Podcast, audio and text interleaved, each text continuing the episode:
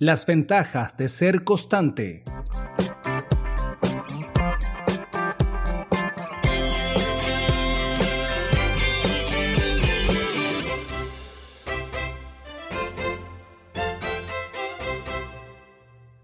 Para lograr cumplir con los requerimientos que te exige tu trabajo, así como cualquier negocio, es necesario practicar muchísimo todas tus habilidades y hacerlo con toda tu voluntad.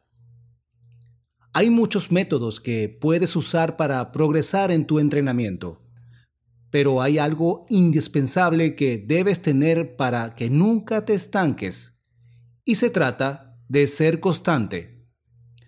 La constancia es la base en la que se sostiene la práctica.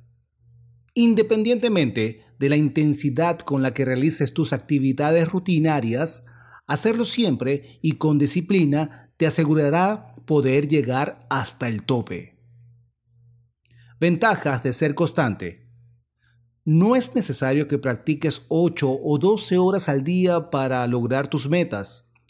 Practicando por lo menos una vez al día por una o dos horas bastará.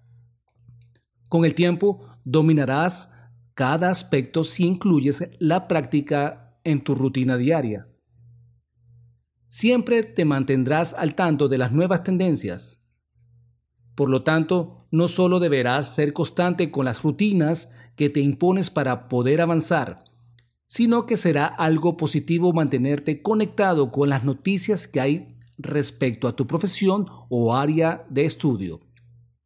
De todos los negocios que falles y no logres concretar, al menos algunos de ellos saldrán exitosos. Jugar con las probabilidades y ponerlas a tu favor nunca está mal. Y mientras más lo intentes, mejor. ¿Cómo lograr ser constante? Uno de los problemas principales a la hora de ser constantes es que no medimos la intensidad con la que hacemos las cosas. Debido a que no podemos pretender practicar una cantidad excesiva de horas todos los días. Simplemente, nuestro cuerpo no lo aguantaría. Por eso, debes buscar una buena cantidad de horas diarias que puedas aguantar. Ve progresando poco a poco Podrías empezar con rutinas de una hora con ejercicios muy específicos y luego ir avanzando a más horas. Incluso puedes repartirlas en distintos momentos del día. Otra cosa importante es organizarte bien, de forma que no sea muy tedioso empezar a practicar.